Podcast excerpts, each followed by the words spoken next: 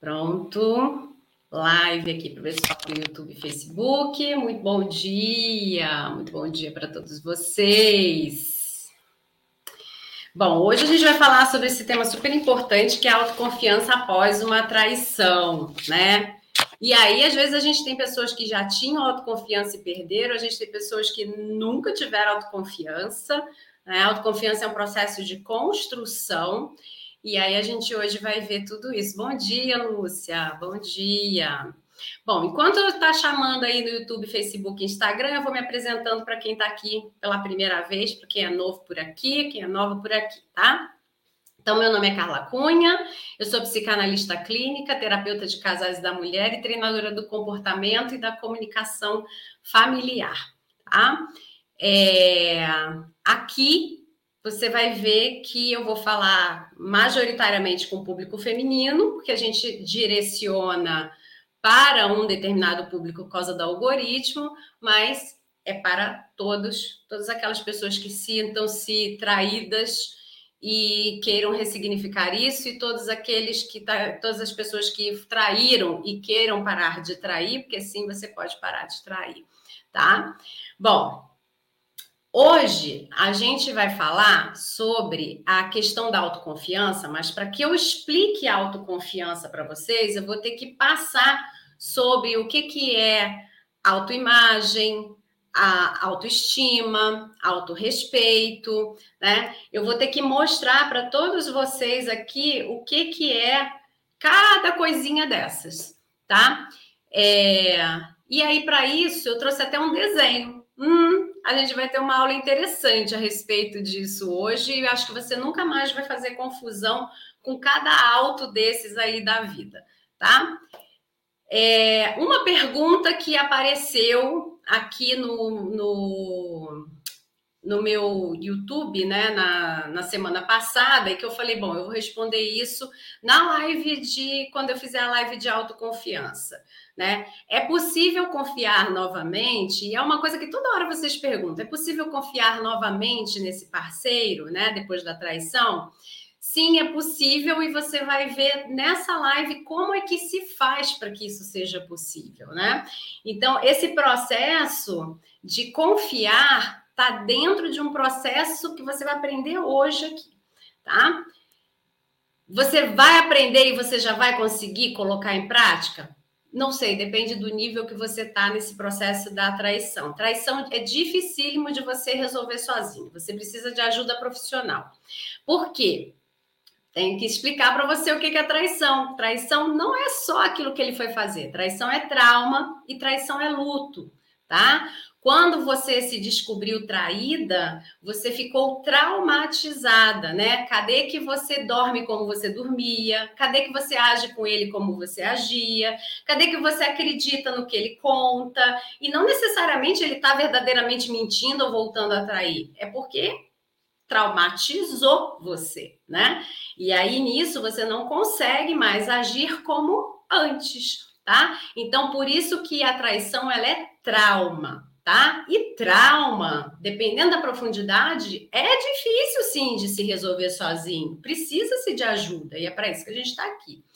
Além disso, tem o luto, né? O luto é porque você dormiu um dia achando que você estava casada no seu sonho de casamento, que estava tudo acontecendo a contento, bem do mais ou menos, bem do meia boca, mas estava lá o seu casamento.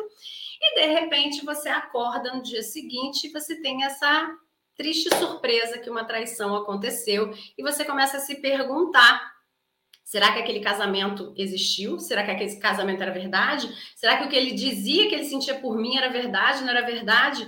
Então, é, quebra-se algo dentro da pessoa, né? E esse esse sentimento antigo ele morre. A gente quando vai fala sobre uma restauração de um casamento, são novos sentimentos que vão brotando. Por isso que é importante você que foi traída, você fazer o seu processo completo para você ressignificar tudo isso, restaurar-se, proteger-se, né, fortalecer-se com a sua autoconfiança para que quando você volte a namorar esse marido que está verdadeiramente arrependido e tal, você possa curtir essa nova fase e nutrir novos sentimentos sem ficar se pautando naquele casamento antigo, tá? Porque o casamento antigo, quando você olha para trás, ele te traz um monte de gatilho, ele te gera dúvida sobre o que que era. Será que aquele dia daquela festa ele estava comigo ou ele estava pensando no, na traição? Será que aquele momento ele estava comigo? Tava... Então, a melhor coisa que tem é olhar para frente, tá? Dentro desse novo casamento, quando se faz o processo correto, tá? Correto. Tá? Então, vamos lá. Mas vamos assim. Traição aqui como eu já expliquei, para quem ainda não entendeu, não sabe, não conhece nada sobre isso, existem linhas de trabalho sobre traição, tá? E é por isso que você vê gente falando que a culpa da traição também é de quem foi traído. Aqui você não vai ver isso, porque a minha linha de trabalho não é essa, minha linha científica e tal. E você pode ver mais sobre isso lá no destaque do meu Instagram tá? Para quem tiver curiosidade, para saber de onde vem essa linha, que linha é essa e tal, é uma linha super tradicional, que sempre foi usada a vida inteira, tá? E que não tem grandes, grandes mistérios mirabolantes, não, tá? É, e esteja convidada a se restaurar, porque é você, a pessoa traída, que é a pessoa mais importante dessa história, tá? Bom, Dentro do processo de autoconfiança, você vai ter que entender que ela é parte de uma coisinha chamada autoestima, né? E que é, a autoestima é parte de uma coisa chamada amor próprio. Eu vou fazer isso, essa explicação melhorada por um desenho que eu fiz que não é tão bom assim, o meu desenho. Peço desculpas já pelo meu desenho, mas é o que é, tá? É, a autoconfiança, ela é algo que ela tá dentro de você. E ela é nutrida lá na nossa infância, tá? À medida que a gente vai crescendo, essa autoconfiança ela vai ficando mais forte, mais fraca, mais forte de novo, mais fraca. A gente vai meio que dançando, meio que conforme a música, principalmente na época de adolescência. Quando a gente vai passando lá pelos 17, 18 anos, ela vai ficando mais estável, a gente vai tendo mais a tal da postura da vida, né? Ana, linha séria e, de que, e que dá resultado. Ah, muito bom. Feliz, Ana. Obrigada pelo carinho. Bom, e aí, é, essa postura, né? Que hoje se fala tanto nessa palavra, você tem que ter postura, você não tem postura diante disso, daquilo. Postura nada mais é do que o nome bonito que o marketing achou para falar sobre autoconfiança. Quando você ouvir falar postura, a gente está falando de autoconfiança, tá? Então, as pessoas que elas conseguem se desenvolver bem ao longo da sua infância, da sua adolescência, elas quando vão chegando na idade jovem, adulto, elas já vão tomando posse dessa postura, dessa autoconfiança, para elas se lançarem no mundo sozinhas, né? Para elas vivenciarem as experiências onde só elas, como indivíduo, vão captar, tá? Porque até então, lá na infância, na adolescência, meio que tudo fica meio dividido, assim, papai e mamãe que ajuda, o tutor, a pessoa que cuida de você, que vai ajudando e direcionando. Na, no, na juventude para a vida adulta, você já vai tomando posse disso, tá? Quando a gente tem uma base familiar enfraquecida, né?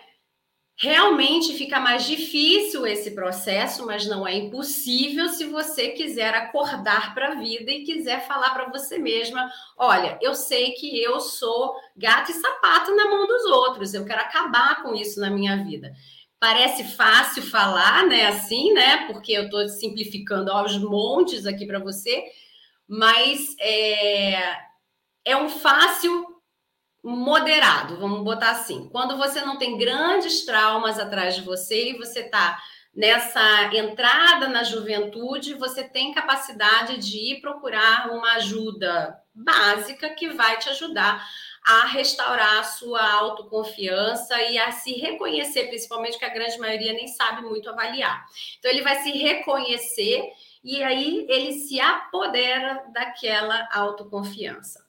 Vão ter pessoas mais traumatizadas, com mais questões, com mais problemas familiares, que vão ter mais dificuldade de chegar nesse ponto, nessa idade de jovens adultos. E eles vão carregar essa insegurança, né, e essa falta de postura ao longo da vida. Nunca é tarde, sempre dá para aprender. Realmente, o acúmulo de experiências negativas te enfraquece cada vez mais, mas você pode sim sair dessa situação com ajuda, tá? Então, a ajuda sempre vai fazer o papel da mão invisível que te puxa e você consegue se enxergar, tá? Passado esse pedacinho aqui que eu tô te explicando de onde vem, né, essa falta de ou essa essa aparição de autoconfiança, eu vou te explicar pelo meu lindo desenho que eu sou muito autoconfiante, mesmo sabendo que eu não desenho bem, de aparecer aqui com um desenho deste, né? Para poder explicar para você como se dá todo esse processo que a gente, no final das contas, precisa ter ele por completo na nossa vida. Senão, não vai funcionar, quer seja na traição, quer seja no trabalho, quer seja você como mãe, quer seja você como figurando como qualquer pessoa dentro das áreas da sua vida tá? Então vamos lá. A nossa, a nossa autoconfiança, autoestima, autorrespeito, auto tudo, tá?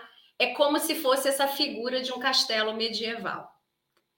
Um castelo medieval, como é que você vê nos filmes? Tem a muralha, né, que protege o castelo, né, separa a cidade do, do, da entrada do castelo. Então, tem toda essa muralha aqui. Essa muralha é o que a gente chama de autoconfiança. Depois que a gente ultrapassa a muralha da autoconfiança, a gente tem uma ponte que liga o cast... a, a, a muralha né, da autoconfiança até a porta do castelo. Essa ponte a gente chama ela de autorrespeito. Só passa pela ponte quem a gente determina que respeita a gente. Quando a gente está deixando a pessoa passar pelo processo da, de abertura de portas, ou seja, a gente está autoconfiante sobre essa pessoa e ela começa a enxergar aqui nosso caminho de autorrespeito. Bom dia, Júlio. Bom dia. É, ela vai começar a olhar para os lados. E quando ela olha para os lados, ela consegue ver que existe um lago dentro de nós cheio de jacarés, que é o nosso lado mal, que morde, que ataca, mas ela também vê um lado bom, que é um lado cheio de flores, né? Que esse lado bom é o nosso lado bom, né? Que é um lado bacana, divertido, bonito de, de, de vivenciar experiências e tal. Esse lado bom e esse lado mal a gente chama de autoconhecimento. Quando você então passa aqui da porta do castelo, atravessando a ponte, olhando para os lados, né, que você tem autoconfiança, autorrespeito, autoconhecimento, e você olha para a arquitetura do castelo, você vê que o castelo tem janelinhas, que o castelo está bem cuidado, que o castelo está bonito, bem pintado, a fachada é legal. A gente está falando da autoimagem. É o que vocês mais confundem com autoestima. Eu pergunto, e a autoestima? Você fala, fui no cabeleireiro fazer cabelo? Não, você está falando da sua autoimagem. A autoimagem é aquilo que você pode mostrar como uma questão de vaidade, né? O ser o bonito, vaidade não no, no, sentido ruim da palavra vaidade, mas o se cuidar, se querer bem, né? Proteger a sua capa. E também pelos seus comportamentos, os quais você gostaria que as pessoas batessem o olho e dissessem: Isso daqui eu vejo a imagem da Carla, tá? Então, isso é autoimagem tá? Que é super confundido com autoestima e pasme, até por profissionais. Então, autoimagem não tem nada a ver com autoestima. Tanto é que, se você fala, estou com autoestima baixa, e onde você vai tratar sua autoestima é no cabeleireiro, você volta de lá com o cabelo bem bonito, mas aqui continua doendo no coraçãozinho, né? Porque você não foi cuidar da sua autoestima, você foi cuidar da sua autoimagem, tá? Então, a pessoa enxerga a sua autoimagem, e a autoimagem é aquilo que traz para nós o ponto de julgamento. Julgamento mesmo, tá? Depois, quando a gente olha bem lá para dentro do castelo, a gente vê que tem um trono. Esse trono representa tudo aquilo que a gente é. Quem senta no trono? O rei, a rainha, né? O rei e a rainha, eles são reis e rainhas porque eles nascem numa linhagem que coloca eles nesse trono. Eles não fizeram nada para ser rei e rainha. Eles são, né? Agora a gente está aí com a coroação do rei Charles III. Ele, com certeza, ele deve ter feito muita coisa ao longo da vida dele para ser um bom rei, mas ele nasceu rei, né? Senão os irmãos dele teriam nascido reis, né? E foi ele que nasceu rei. Então, ele é o dono do trono, né? Só ele senta. Então, a autoestima, que é a representação desse trono, fala sobre quem a gente é. Enquanto a nossa autoconfiança, que é essa borda que protege o castelo, fala sobre aquilo que a gente faz, tá? Quando você está sentado no trono, existe uma coroa que cai sobre a sua cabeça. E essa coroa se chama amor próprio, tá? Então, com esse desenhozinho aqui, o que, que eu quero te explicar? Toda vez que você permite que alguém faça com você alguma coisa que te faz mal, significa que a muralha do seu castelo ela está fragilizada. A sua autoconfiança está fragilizada.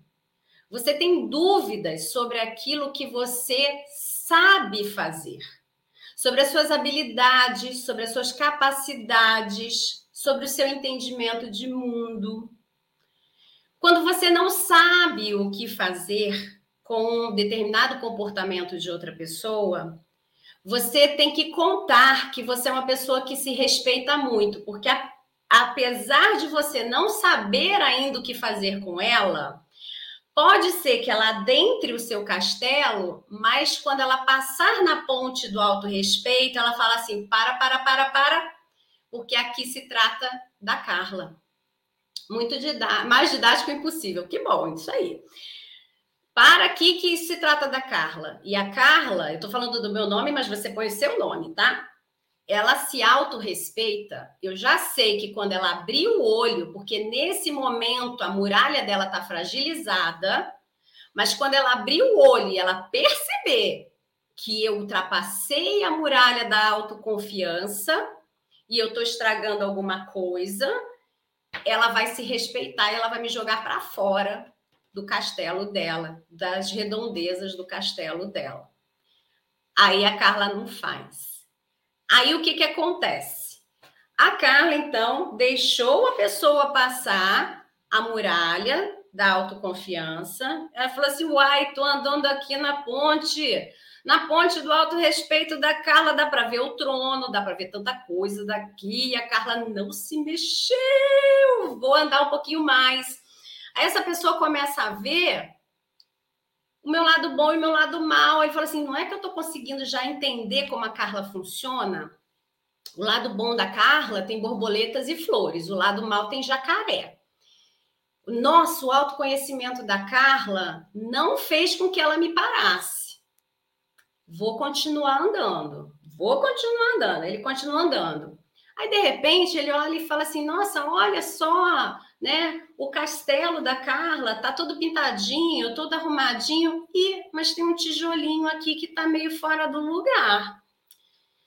Bom, vou mexer aqui e eu vou dizer para Carla o quanto que ela precisa de mim, porque que afinal de contas esse tijolinho aqui quem colocou no lugar fui eu.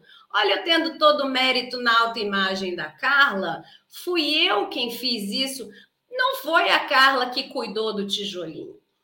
Olha, o trono da Carla, a autoestima da Carla, aquilo que a Carla estima, tá aqui dando bobeira.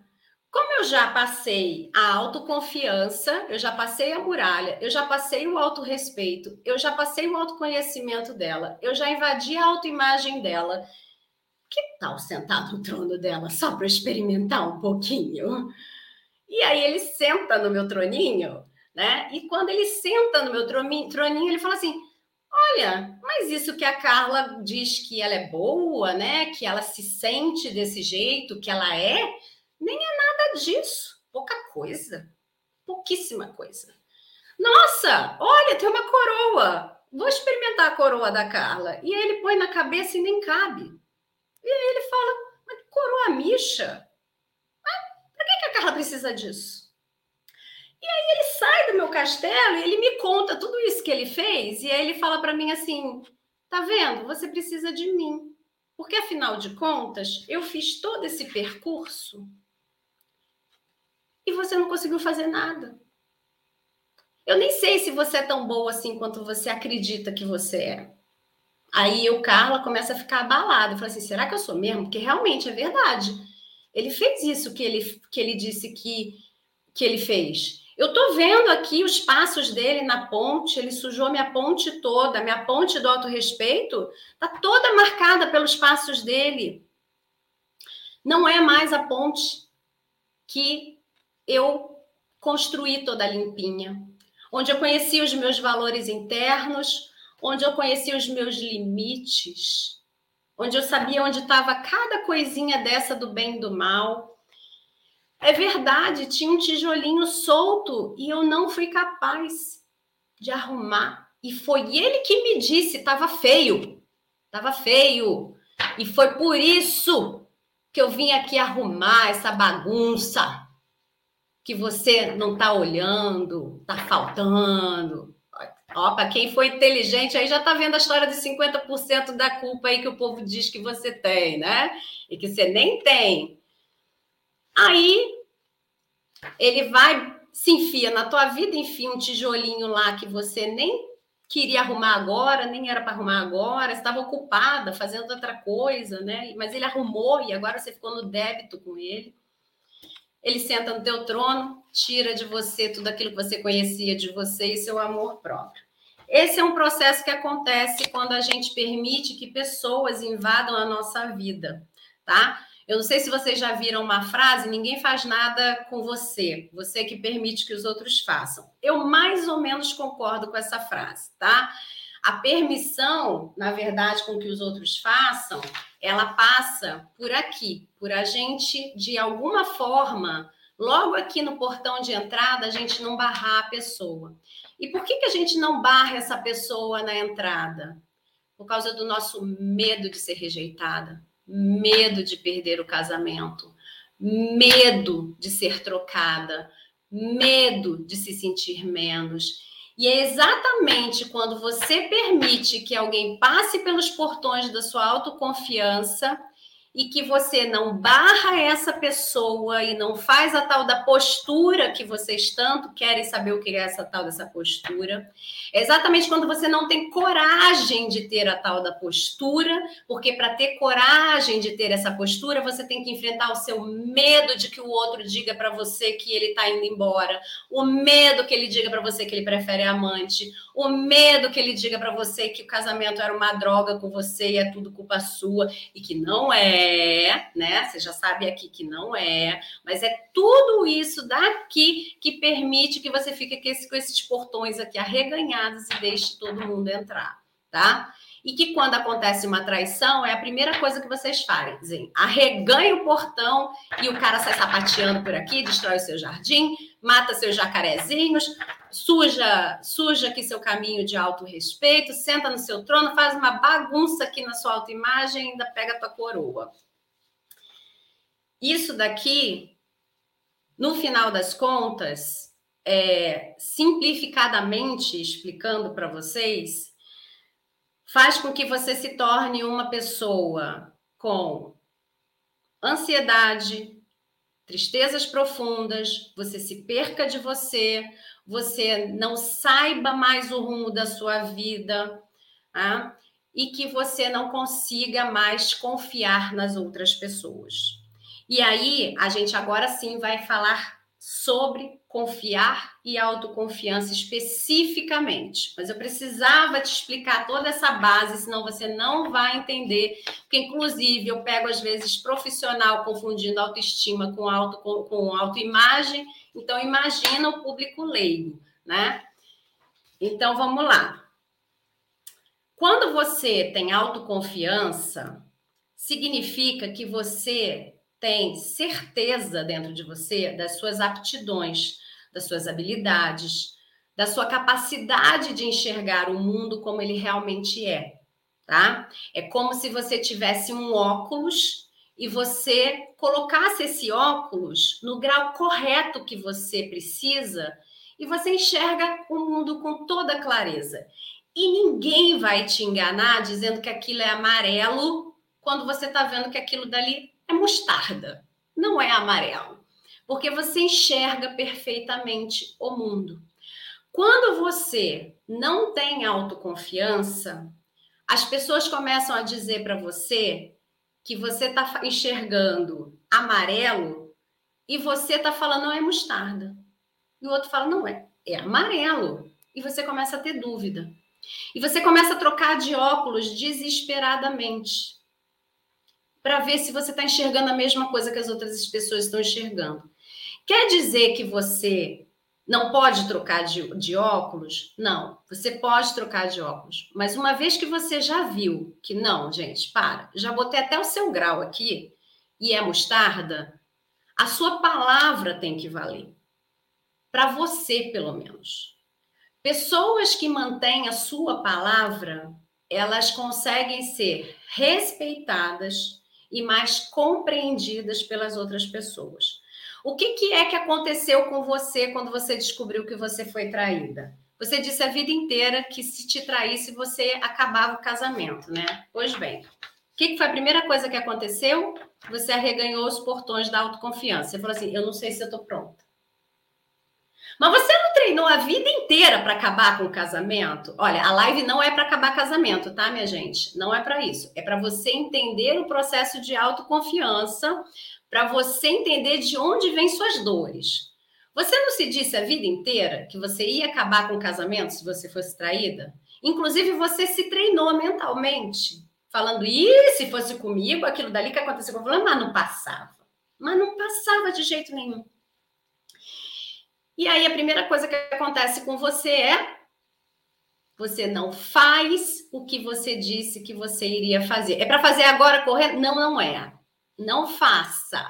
A live não é para isso. Como eu digo para vocês, live não é processo. Live é só insight para você entender o que você está vivendo. Não é processo de cura, não é processo de resolver problema. É para você entender de onde parte o que você está sentindo hoje. Você se disse, então, a vida inteira que a fazer, você se treinou e você não fez.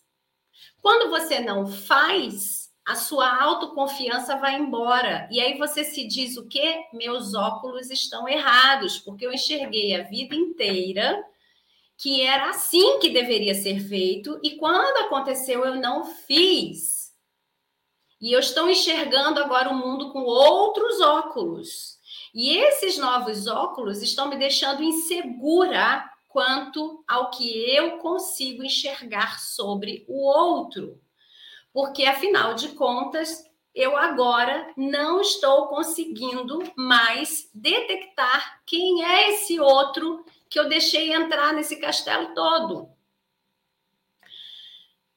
Quando você diz para você que você vai fazer uma coisa e você não faz, o seu cérebro, se tivesse um bonequinho daqueles da daquele filmezinho, não tem um filme da Disney que falava sobre a alegria, a tristeza, a raiva, o medo, fala sobre as emoções, e a gente via os bonequinhos dentro do cérebro desesperados. Se existisse o bonequinho da autoconfiança, ele estava assim: ah, não acredito jogando tudo que é papel para cima. Não acredito, ela me treinou a vida inteira para fazer uma coisa, na hora ela pegou e não fez. E você não fez por causa de quê? Do tal do medo, tá? Esse medo que você nunca quis olhar que você tinha, é o que te sabotou na hora de você tomar a decisão de ir lá e fazer. Esse medo, ele pode ter vindo com você da sua infância, da sua adolescência, mas ele também pode ter vindo a partir do momento que você casa e você descobre algo novo, que você gostaria de estar com essa pessoa, que você gostaria de estar dentro desse casamento. E aí quando você fica dizendo para você mesma o tempo inteiro que você não é boa o suficiente, que você está dentro desse casamento e você não entende por que, que você está, porque você se disse a vida inteira que você tinha que ter saído. Quando você briga com você por causa disso, por causa dessa sua nova decisão ou essa sua não decisão de se mexer, o que acontece com você é que você começa a destruir você mesma toda essa parte do castelo. Você destrói todo o seu autoconhecimento, você destrói a sua ponte do autorrespeito, você quebra em pedacinhos o seu trono da autoestima, você joga para o alto a sua coroa do amor próprio e parece que nada disso que foi construído tem valor. Esse é o grande erro de vocês. Não é porque a autoconfiança foi abalada e que você arreganhou os portões que você não tem tempo de falar: para, para, para, calma aí, me dá um tempo para eu poder pensar aqui em como continuar protegendo o meu castelo e não, e não destruir eu mesma o meu castelo. Né? Quando você angaria o raio dos 50% da culpa, você começa a destruição do seu castelo. Quando você começa a dizer para você mesma o quanto você tem que se comparar com a outra, ou tenta fazer isso, você destrói o seu castelo.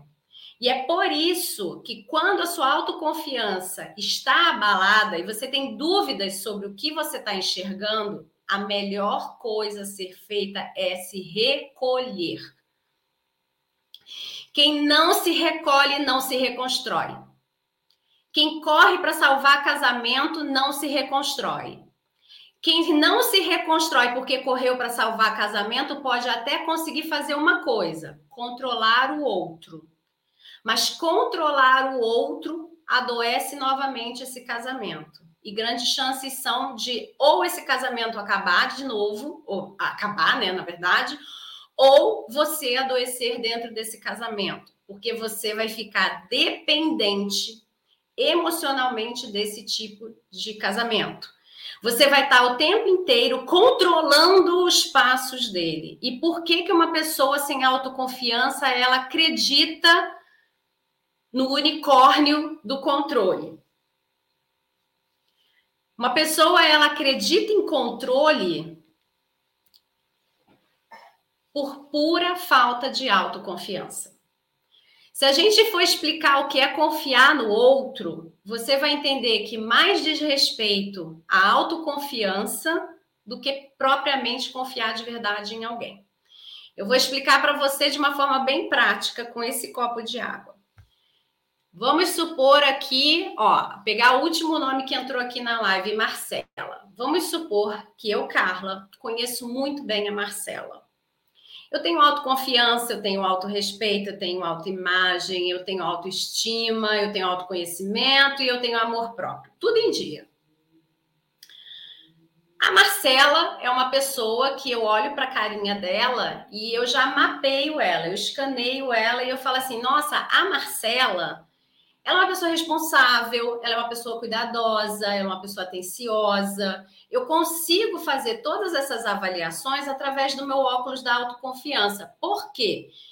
À medida que eu fui crescendo, eu fui sabendo fazer avaliações sobre as pessoas que me rodeavam. Nossa, fulano fez, olha o verbo, fazer.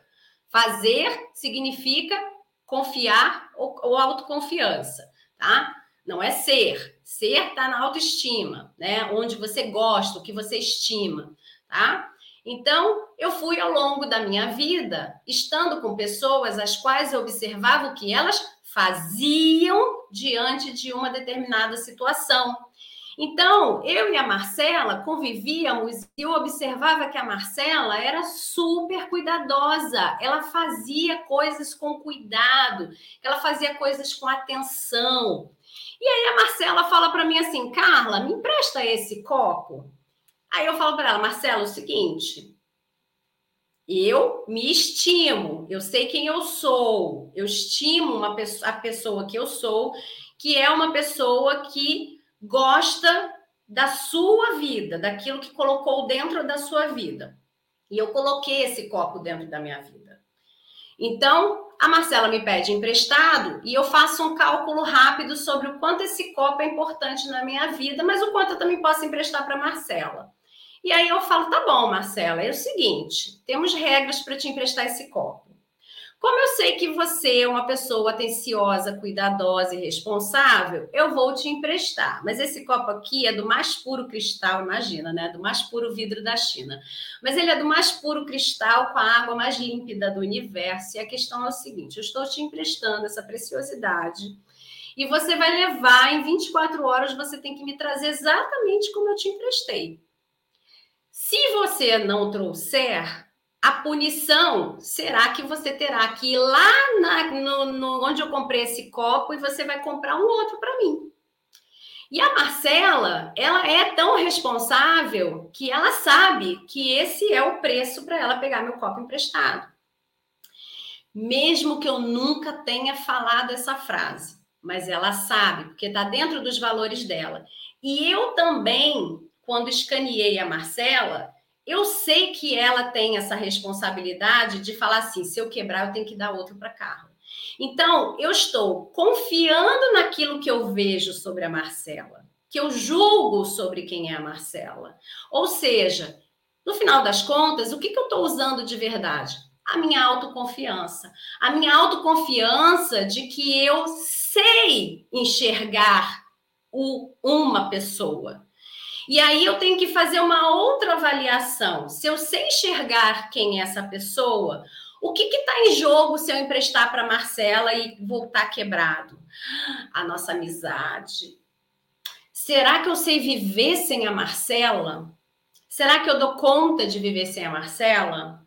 Se eu tiver com a minha autoestima em dia, estimando quem eu sou, se eu tiver com o meu autorrespeito em dia, me respeitando, eu vou conseguir viver sem a Marcela. Vai doer, mas eu vou conseguir. A Marcela, ela pode errar uma primeira vez, porque quando a gente está fazendo o cálculo do scanner ali, da nossa autoconfiança, a gente está trabalhando com uma coisa que a gente chama de possibilidade de erro. Eu posso errar na minha avaliação.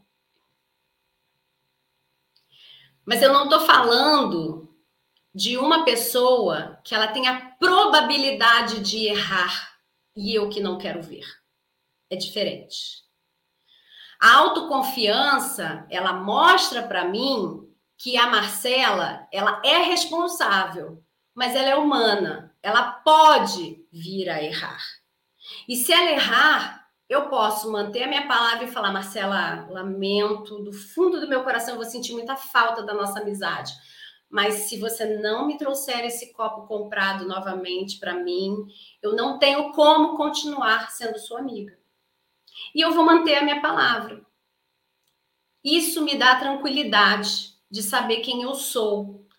Mas pode acontecer de eu fazer essa avaliação equivocada da Marcela e eu ver que eu enxerguei a Marcela de uma forma equivocada. A Marcela era, sim, muito responsável, mas não a ponto de levar um copo de cristal do mais puro vidro da China na mão dela. E aí, eu avaliei errado. Então, essa margem de erro, ela é minha. E eu assumo essa margem de erro. E aí eu falo, tá ok, Marcela, eu vou deixar passar, porque afinal de contas eu vi que eu não te avaliei bem. É, eu, eu vi que você estava com o pé quebrado aí e que eu não deveria ter emprestado isso hoje para você. Aí aqui a gente tem um erro de avaliação. Só que quando eu olho para esse erro de avaliação, eu preciso olhar para mim e me perguntar por que eu errei na avaliação. Eu estava tentando fazer com que eu não visse algo que eu não estava preparada para ver. Eu estava me escondendo de alguma coisa. Eu estava sabotando alguma coisa em mim. Eu estava com vazio interno, alguma coisa que eu não queria ver a respeito disso. E é por isso que eu não estou conseguindo terminar minha amizade com a Marcela. Eu disse que eu ia fazer e não fiz. Será que é por isso? Né? E aí eu tô com medo de alguma coisa, porque se eu tô com medo de alguma coisa, na verdade eu continuo avaliando errado. Ou seja, eu continuo minando a minha autoconfiança. Se eu sei que eu fiz uma avaliação errada e que foi só uma avaliação errada, aquela pessoa não tinha aquela capacidade, ela não tinha aquela habilidade, só que eu avaliei errado. Eu não estava me enganando, querendo que ela fosse fofa, minha melhor amiga. E aí eu falei, Marcela, claro que eu te empresto, amiga. Eu não estava nessa. Eu tinha certeza de quem era Marcela, só que houve um erro de avaliação ali meu e essa parte aqui eu trago para minha responsabilidade, que não me faz minar a minha autoconfiança, que eu falo assim, eu preciso ver o que, que tinha de errado ali na minha avaliação. E aí eu falo, ok, Marcela, olha, dessa vez passa, foi mal também, aí eu não avaliei bem e tá bom, me entrega o copo assim, eu depois eu vejo isso. Só que quando eu tô na fase, amiga, ai, amiga, não tem problema, imagina, ai, mas você me fez, você quebrou meu copinho. Eu tô assim, quando eu tô nessa fase, significa que eu tô quase dizendo assim, Marcela, por favor, me diz que você não quebrou esse copo. Porque senão eu vou ter que olhar para mim e me dizer por que é que eu tô deixando você na minha vida, porque você quebra meus copos, Marcela. E aí eu fico nessa rodinha e eu não saio nunca disso, porque eu não quero olhar para o que é que me fez permitir que a Marcela virasse a minha melhor amiga, mesmo ela quebrando todos os meus copos. E eu tô sempre dando chance para ela. É isso que faz vocês ficarem morrendo de medo de dar uma segunda chance para um casamento onde há um verdadeiro arrependido. Ou é isso que faz vocês darem uma segunda chance para quem não está nada arrependido? É essa terceira avaliação completamente dependente de um medo que faz com que vocês não consigam verificar com clareza se esse homem está verdadeiramente arrependido ou não e faz você ficar nessa rodinha da segunda chance, terceira chance, quarta chance, quinta chance, mas só dessa vez e aí vão para a décima e para a décima primeira. É exatamente a autoconfiança restaurada, ressignificada, fortalecida, que faz com que você dê uma chance, e essa chance pode ser a chance décima segunda, porque aí você acordou e você falou assim: agora eu entendi, agora eu vou fazer direito. Só que a décima segunda é a sua décima segunda e última, né? E aí você dá essa última chance e fim. Porque se você der a décima terceira, a décima quarta, você de novo destruiu seu castelo, de novo ele entrou, de novo ele fez toda a bagunça, tá? Avaliar uma outra pessoa é você saber fazer as perguntas corretas sem saber se enganar. E aí, sem, aliás, sem se enganar, né? Quando você está se enganando, você faz as perguntas com as respostas mais esdrúxulas. Então, como é que a gente vê um pequeno comportamento para você fazer uma avaliação mínima desse scanner da autoconfiança? Eu expliquei para você como chega na autoconfiança? Não. Eu te expliquei o que é autoconfiança, eu te expliquei por que, que você não tem autoconfiança, eu te expliquei por que, que você não consegue ter a tal da postura. A autoconfiança é processo individual, tem que vir para o lado de cá, não encurta caminho. Eu tenho um monte de gente que fica inventando moda, encurtando caminho, com coisa besta por aí pela internet e fala para mim: perdi um ano da minha vida, perdi dois anos da minha vida. Aí quando vem para cá, rapidinho a gente resolve.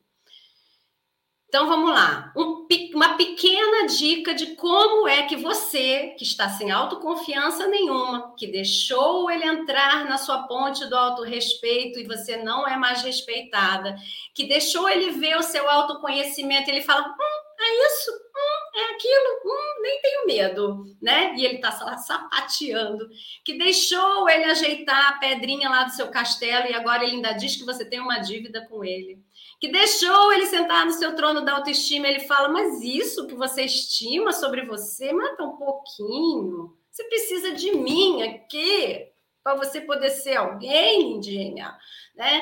E que pegou tua coroa e sumiu com ela e você nem se ama mais, né? A coroa do amor próprio está meio perdida aí pelo castelo, né? Mas vamos achar, vamos achar.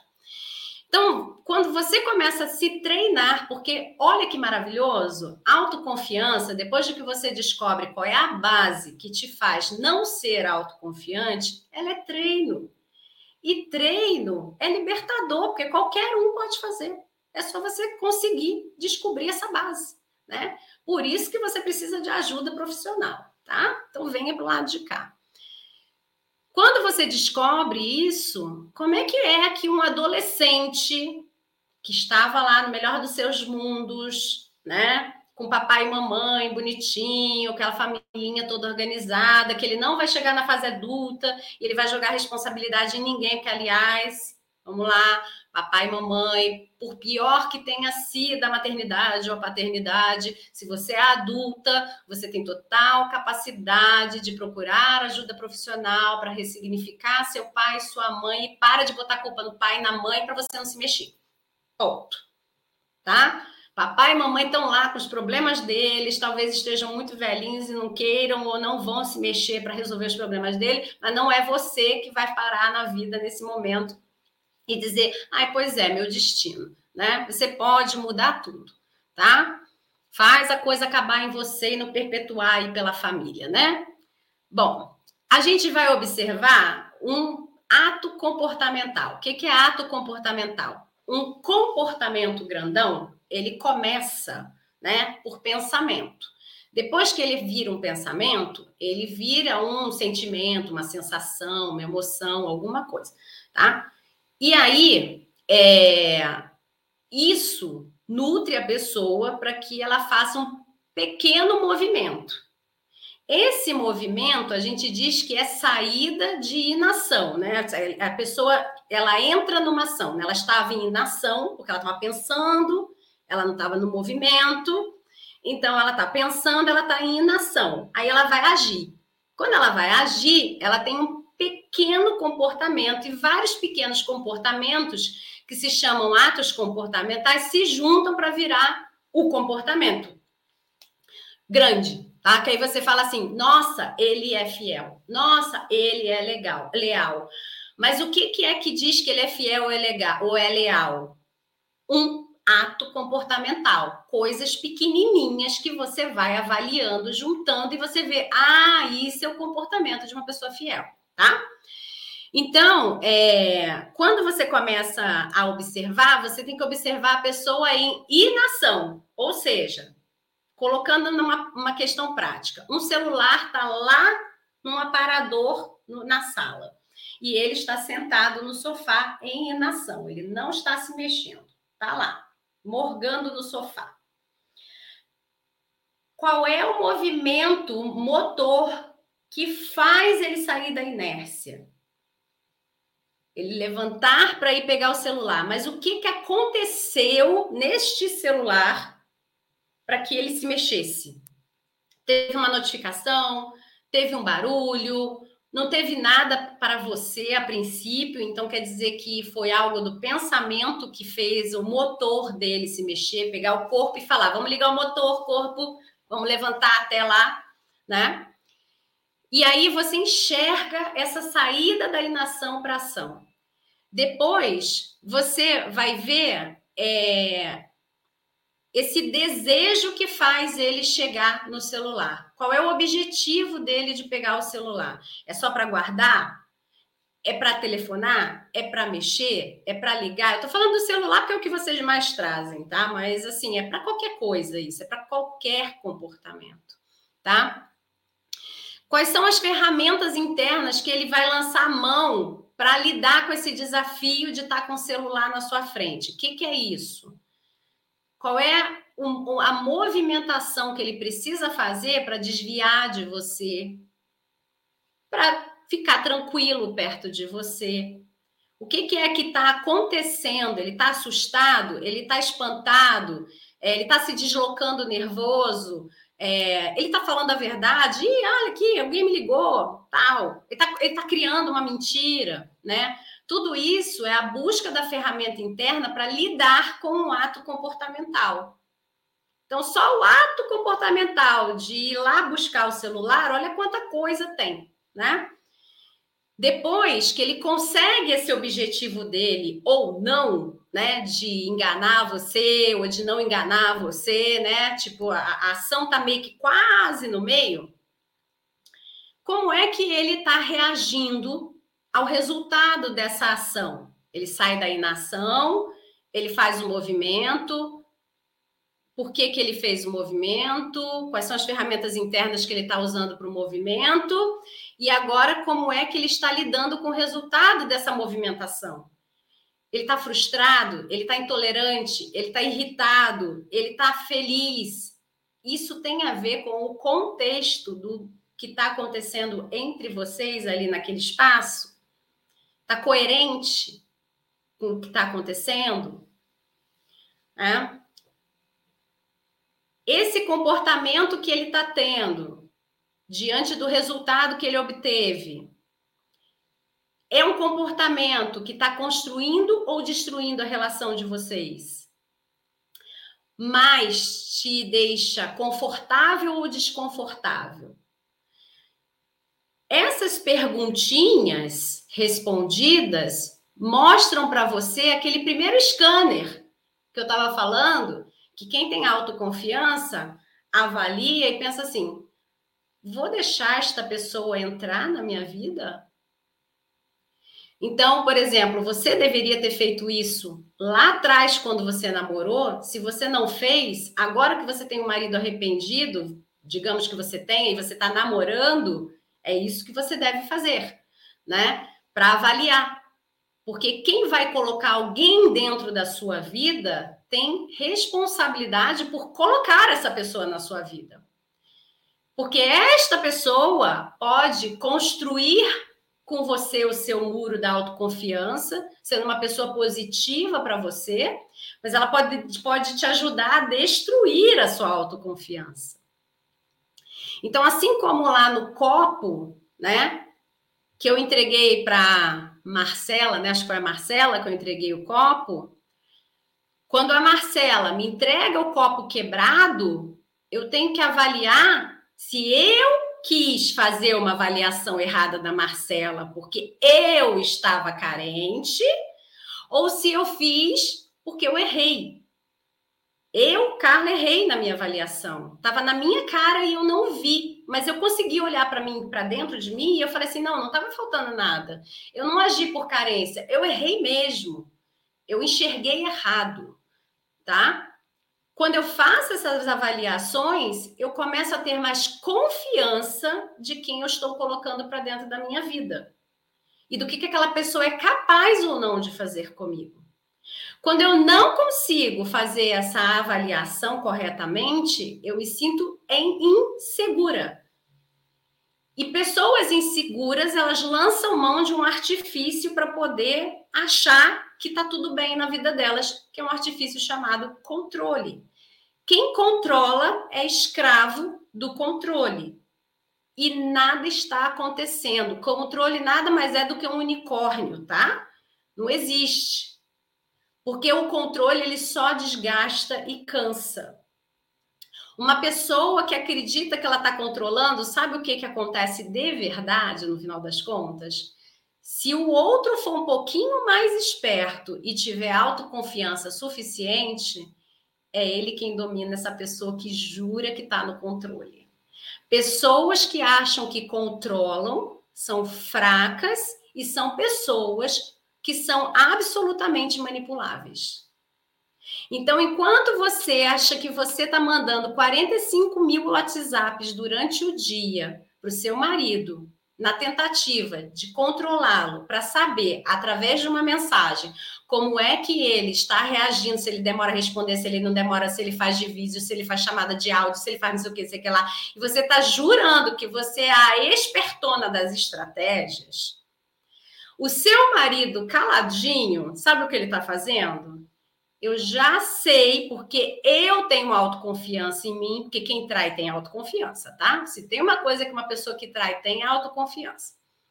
Eu, ele não tem autoestima. Lembra da diferença da autoestima? Ele pode não ter autoestima, mas autoconfiança ele tem. Porque ele jura que vai dar certo, só que com cálculo errado. Mas até ele descobrir que o cálculo está errado, ele tem que errar, tá? Então, o que, que ele faz?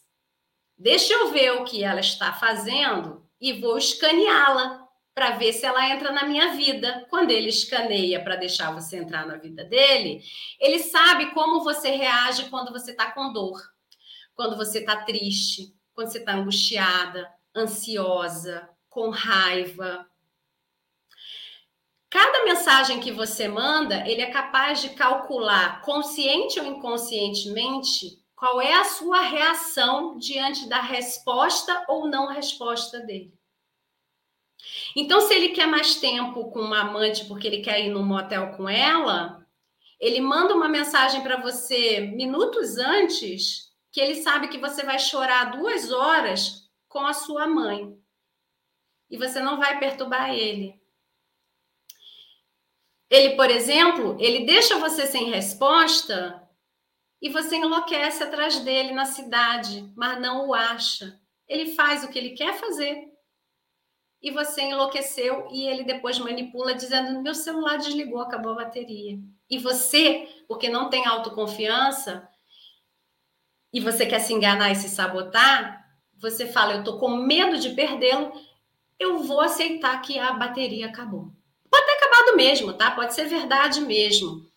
Só que a gente só, só tira isso para maridos verdadeiramente arrependidos, tá? Os não arrependidos, né? Eles vão pegar esse processo da sua falta de habilidade com a sua autoconfiança, eles vão manipular.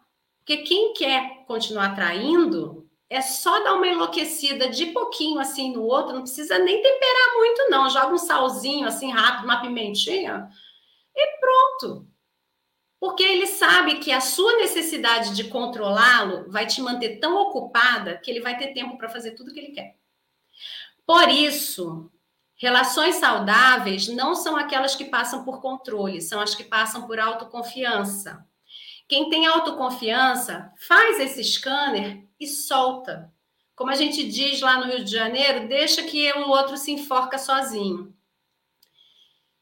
Você faz, faz o scanner solta e vê o que ele vai fazer com essa liberdade. Essa liberdade, com certeza, se vocês são um casal, vai trazer para você resultado mais cedo ou mais tarde. Traição cai no colo. Você não precisa se mexer. Aquelas de fé, então, minha filha, o que eu tenho de mulher aqui ligada lá em cima no céu, que eu não fico impressionada com elas. Elas falam assim: rezei Deus me revelou em sonho, revelou não sei o que, mostrou sei lá o que. Não é que tinha mesmo? Tem umas aí espiritualizadas que, nossa senhora, como é que elas conseguem? Tá? E mesmo as que não são, que não acreditam em nada, fica triste não, que cai, cai no colo, porque sempre fica um vestígio. E esse vestígio é só você investigar rapidinho ali um pouquinho, não precisa nem enlouquecer. Rapidinho você pega. Principalmente se você está numa reconstrução de um casamento, né? E você já sabe, já passou pela experiência de ter sido traído e você está reconstruindo. Então, não precisa pirar com esse negócio de ficar controlando, indo atrás, fazendo ele te mostrar que ele tem que ser isso, tem que ser aquilo. Pessoa que muito pede para o outro mostrar que ele é confiável. Na verdade, lindinho, o que você está fazendo é dizer para ele assim: eu não sei ver se você é confiável eu estou com óculos com grau errado, eu preciso que você me guie diante da sua vida e você me diga se eu estou indo pelo caminho certo. Lindinha, se o outro trai e ele não quer parar de trair, ele não está verdadeiramente arrependido, Como assim você espera que ele te leve pelo caminho certo? Não! É você quem tem que ter isso dentro de você. Pessoas sem autoconfiança, elas estão fadadas a terem problemas de relacionamento, não só com o marido numa traição, mas em todas as outras áreas da vida dela. Ela é aquela pessoa que ela tá lá quase que com o troféu do dedinho podre. Ela escolhe mal pessoas para estarem na vida dela, porque ela age pela carência dela, pela necessidade dela de que alguém guie ela na vida. Portanto, lindinha, você vem para o lado de cá o mais rápido possível, se você se identificou aí com essa live, tá? Porque autoconfiança é uma coisa séria que deve ser recuperada o mais rápido possível para toda a sua vida, todas as áreas da sua vida, tá? Principalmente se você está passando por um processo de traição. E aí a gente tem algumas formas de te ajudar, tá? Tem lá a mentoria. A mentoria você precisa se inscrever, porque não tem vaga para todo mundo. Mentoria aqui é individual. Não existe esse negócio de botar mulher traída em turma, isso está errado. Mulher traída está com trauma. Trauma não se trata em turma. Jamais. Não se cuida de trauma em turma.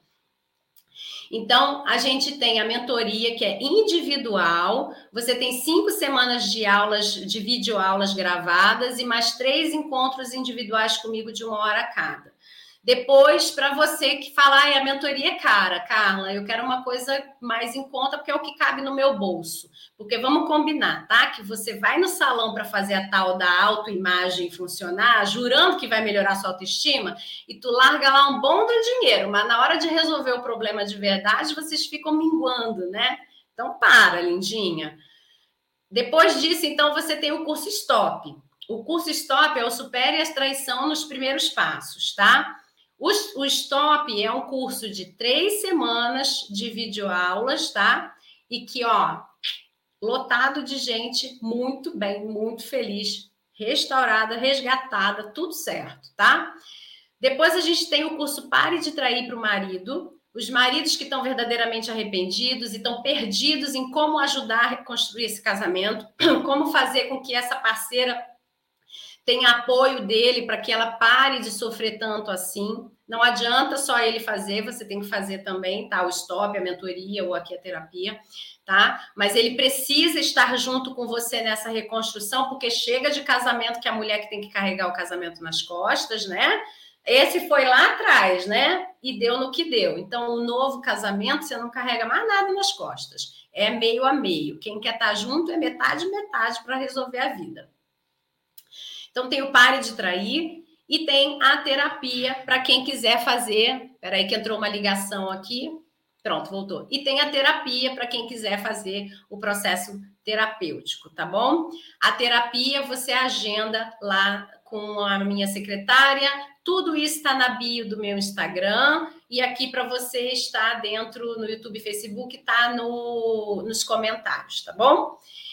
Espero que essa aula tenha mostrado para você a base do problema. Como eu disse em live, post, nada disso se resolve problema. E tudo, live post é para te dar um insight e você falar assim: descobri o que estava acontecendo.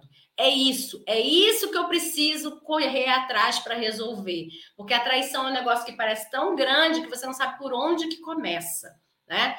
Então você precisa começar por você. E olha quanta coisa tem para começar por você, tá bom? Mulheres, façam curso stop, disse a Cecília, que legal. Bom, eu tenho um atendimento agora, tenho que ir. Deixa eu ver aqui, mostrou muito case. Que bom, que bom. Gente, ó, semana que vem temos mais live aula, tá? Então fique esperta aí, porque Aqui tem coisa muito bacana, muito diferente. Como eu disse, se você quiser saber de onde parte, qual é o processo científico que está baseado, eu fiz um, uma mensagem lá nos meus destaques, está lá, comece aqui. Entra lá no Comece Aqui que você vai entender todo, toda a forma de processo que eu trabalho, como ele funciona, tá bom? Carla, você é melhor que bom, fico feliz. Muito obrigada. Beijos, meninas. Beijos, juízo para todas. Ninguém terminando casamento, ninguém se mexendo. O que, que é a hora de fazer o quê que eu falei no início da live? se recolher. Tá doendo, é hora de se recolher para poder colocar minimamente o autorrespeito para funcionar se a autoconfiança deu, deu lá uma balançada, tá bom? Grande abraço para vocês. Tchau, tchau.